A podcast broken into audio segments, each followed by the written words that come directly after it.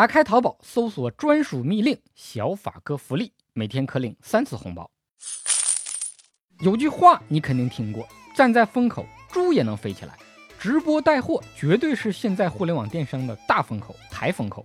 主播们就是猪，各大短视频平台那就是养猪场，猪满天飞。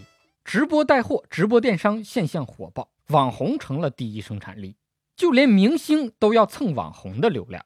你在公司吭哧吭哧累半年，不如人家网红半个小时直播挣的钱多。房产经济眼看着走不通了，一些地方开始搞起了网红经济。有的城市把直播带货比较厉害的网红当成特殊人才引进，给落户口，给经济补贴，买房还给优惠政策，就差给娶媳妇了。按现在这热度，我看要不了多久，大学里就要开设一个新的专业——直播带货学，本硕连读。奥利给没毛病，无论你是店里卖货还是直播带货，本质上都是出来卖的。既然是出来卖，就得有出来卖的规矩。网上直播也不是法外之地。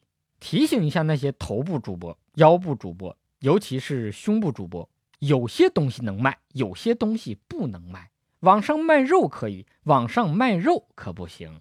听懂，掌声。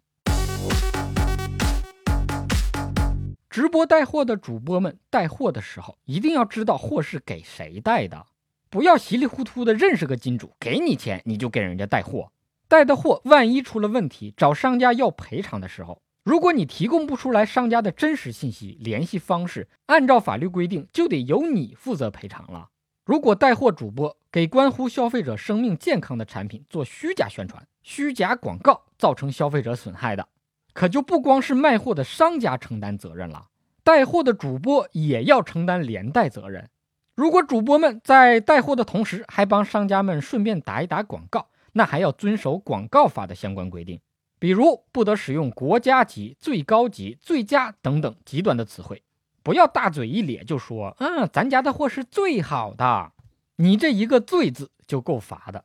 有那么一些网红主播大咖，商家要请他带货。得交几十万不等的坑位费，带货的时候，直播间的人数倒是不少，看起来那是相当的有牌面，但是货却只带了一点点，这是为什么呢？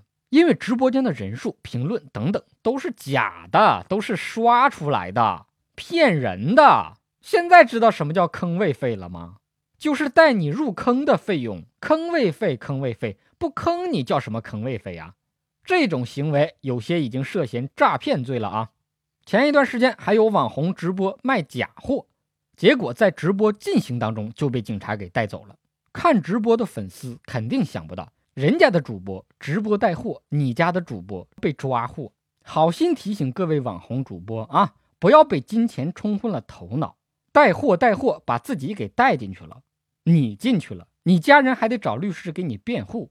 我的律师小伙伴们收费可都不便宜呀，所以明白了吗？我好心劝你，其实是为了给你省钱。每次看到一些带货的主播说啊，给老铁们、给家人们争取了多大多大的福利，多么多么的便宜，我都特别的想说，把嘴给我闭上。我来说，打开淘宝，搜索专属密令“小法哥福利”，你看有没有惊喜就完了。点赞关注小法哥，懂法生活不翻车。法律咨询留言说，微信公号小法哥。